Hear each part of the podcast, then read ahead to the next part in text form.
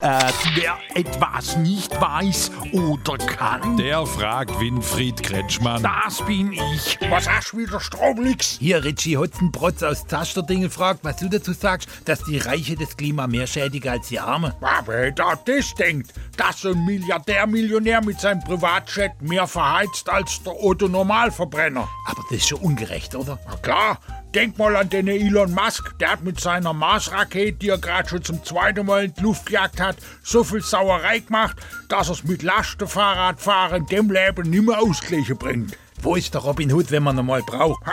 Der hat den Reichen genommen und den Armen gegeben. Weißt du, warum der Robin Hood immer nur die Reiche beraubt hat? Nein. Weil bei der Armen nichts zu holen war. Ah. Heute ist das anders. Wie? Heute kann man's von der Armen holen, weil von der Reichen kriegst du eh nicht. Weil sie in der Schweiz sind. Oder auf dem Mars.